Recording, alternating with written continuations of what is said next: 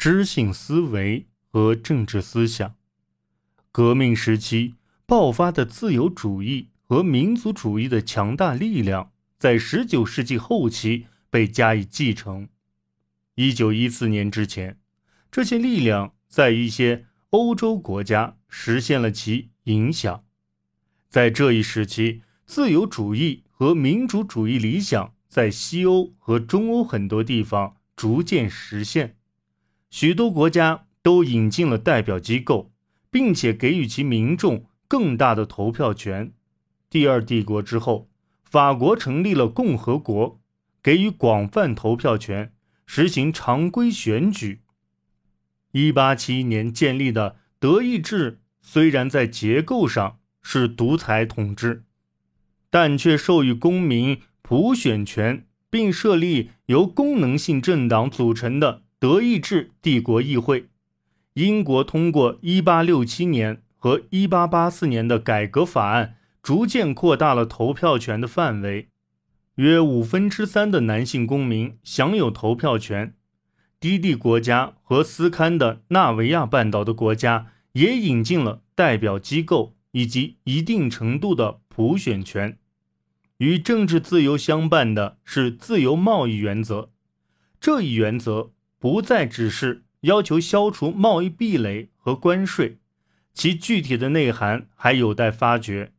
许多自由主义议程，如统一法律规范、废除任意司法和私刑，以及建立一定程度的司法独立，甚至被引入到一些比较保守的国家，在法国、西班牙、意大利和德国。世俗政府与教权机构争夺教育控制权的争斗，同样反映出自由主义者渴望将教育从他们所认为的宗教控制的恶性影响中释放出来。法国在19世纪80年代和20世纪头十年实施的反教权法律，以及俾斯麦的文化斗争，都表明这类问题仍然存在。在东欧许多地区，自由主义原则几乎不被承认。奥匈帝国虽然有一些立宪制的因素，但仍然是一个通过君主制及两大主要种族的互相依存而维持一体的专制国家。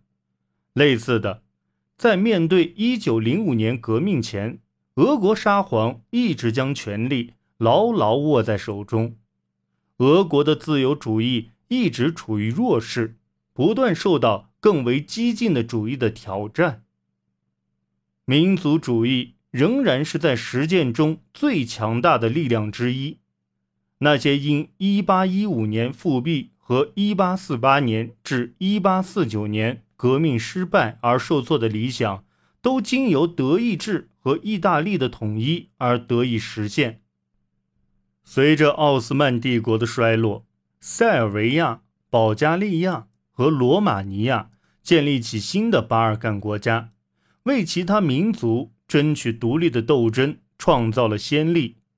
种族民主主义成为欧洲知识分子的主要关注点之一。在奥匈帝国，波兰人、捷克人和斯拉夫人力图通过重建自己的历史和文化来表达自己，但多数情况下。民族主义仍然处于较大国家的意志之下，如在俄国，约三分之一的居民并不说俄语，他们属于多个不同少数民族。民族主义和自由主义这两种力量并不总是相互兼容的。自由主义者的反军国主义和反教权主义招致一些更为保守的势力的猜忌，这些势力。将对国家的支持放在第一位。事实证明，种族民族主义对其他民族主义者往往抱持排外、狭隘的态度。对民族的利益的追求也导致对自由贸易经济原则的质疑。到19世纪80年代，一些国家已经开始征收关税。来自美国和殖民地的农业竞争也引发了。需要保护农业的忧虑，即使是在自由贸易的发源地英国，在二十世纪的头十年也出现了关税改革和保护运动，虽然他们未能赢得足够的支持者。自由主义和民族主义的一个共同强敌是社会主义。起初，工人团结的最重要表现形式就是法国和英国的工会运动。一九零七年，法国工会在巴黎举行罢工。一九一二年，德国发生了三千次罢工，工会成员人数超过二百六十万。一八六八年，英国工会联盟成立，它起初只是小规模的同业工会，但很快，新工会主义就开始吸收不熟练和半熟练工人。到一九一四年，工会成员人数已经超过四百万。他们越来越希望建立自己的社会主义党派。对于许多人来说，卡尔·马克思的思想为他们提供了灵感。虽然马克思主义的主要原则都在一八四八年的《共产党宣言》中便确立了，但马克思倾其余生一直都在自己著述中。论证其分析的正确性，其中最重要的作品就是《资本论》。不过，马克思并没有明确的提出应该采取怎样的政治手段来鼓励和发动革命，因此就给了修正主义者对之加以阐释的空间。如德国人爱德华·伯恩斯坦就提出可以通过议会的手段来实现革命。类似的，在英国，社会主义受道德准则和基督教原则的影响，比受马克思主义的影响要大。那里最盛行的社会主义原则就是费边社所推崇的渐进主义。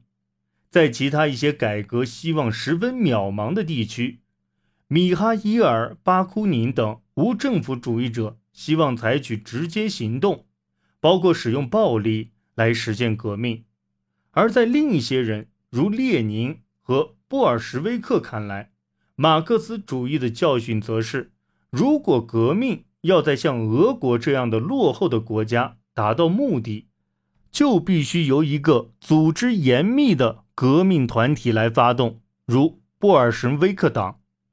在世纪之交，知性思维和政治思想。都受到暴力和直接行动的思潮影响，这似乎跟19世纪自由主义理性改良设想截然相反。